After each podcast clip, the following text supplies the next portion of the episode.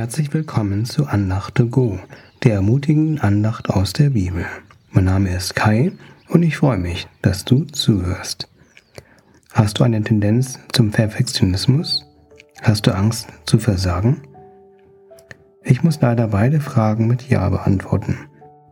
Vielleicht geht es dir auch so oder ähnlich. Auf meiner Arbeit neige ich dazu, alles einwandfrei machen zu wollen. Gott half mir in einer stressigen Situation während meiner Arbeit meinen Anspruch auf Perfektion loszulassen. Eine Predigt von Robert Morris sprach mich zum Thema Perfektionismus an. Er ist ein Pastor in Texas, USA und predigte darüber, wie der Feind unsere Hingabe zu Jesus beeinträchtigen kann. Dabei kann es passieren, dass Angst vor dem Versagen uns in den Weg kommt. Dazu sagte Robert Morris, Angst vor dem Versagen kommt vom zu vielen Verehren von Erfolg. Wenn du Furcht vor Fehlern hast, dann könnte dies ein Zeichen sein, dass uns das menschliche Gelingen zu wichtig geworden ist.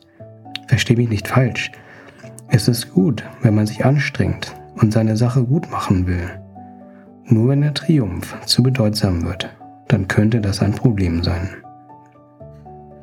In Matthäus 6, Verse 19 bis 21 sagte Jesus, Häuft keine Schätze auf der Erde an. Hier werden Motten und Rost sie zerfressen und Diebe einbrechen und sie stehlen.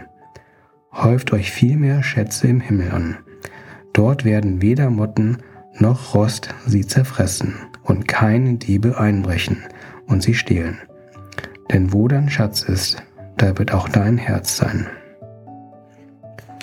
Wenn du deine Gesinnung auf Erfolg auf der Erde ausrichtest, dann wird dir dieser immer wichtiger. Und dann wird es dir mehr und mehr egal sein, was Jesus möchte.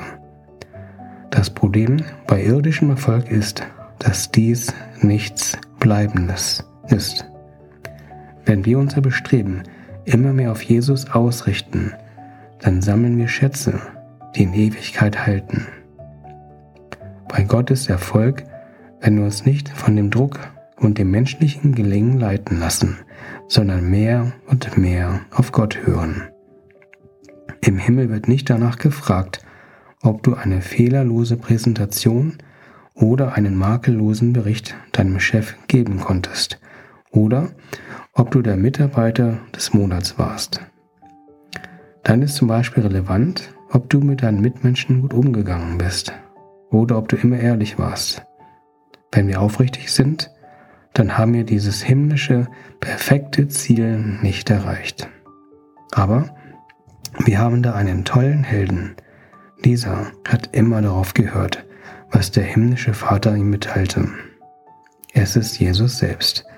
Er wollte nicht gekreuzigt werden, hat aber darum gerungen, den bitteren Kelch trotzdem zu trinken und das Gehorsam zu Gott, dem Vater, dieses schwere Todesurteil anzunehmen. Als er am Kreuz hing, spotteten die Priester in Markus 15, Vers 32a. Der Christus, der König von Israel, soll jetzt vom Kreuz herabsteigen. Wenn wir das sehen, glauben wir an ihn. Für den Menschen sieht es aus, als ob Jesus versagte. Er wurde verurteilt und gekreuzigt. Jesus konnte sich nicht von dieser Todesfalle befreien. Zumindest dachten dies die Priester damals. Stattdessen starb der Sohn Gottes.